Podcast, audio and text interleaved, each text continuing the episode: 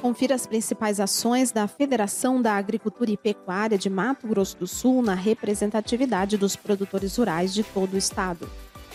No plenário da Câmara Federal, em Brasília, o presidente do Sistema FamaSul, Marcelo Bertoni, acompanhou a aprovação do requerimento de urgência para o projeto de lei 490 de 2007, que trata do marco temporal na demarcação de terras indígenas. Em Maracaju, o Comitê da Bacia Hidrográfica do Rio Iviema apresentou e deliberou o estudo de enquadramento do córrego Jovino Lemes Bueno. Movimentações no Senado Federal, Câmara dos Deputados, Supremo Tribunal e assuntos técnicos foram debatidos em reunião da Comissão Ambiental do IPA.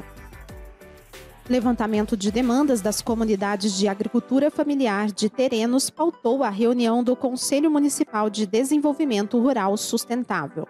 A Comissão de Infraestrutura e Logística do IPA tratou sobre temas como o peso das cargas das rodovias, seguro e autorizações especiais de trânsito.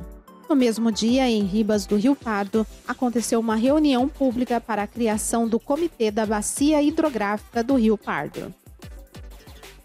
No ciclo de seminários 2023, o papel da regulação na construção de um ambiente de desenvolvimento foi tema da segunda edição do evento realizado em Campo Grande.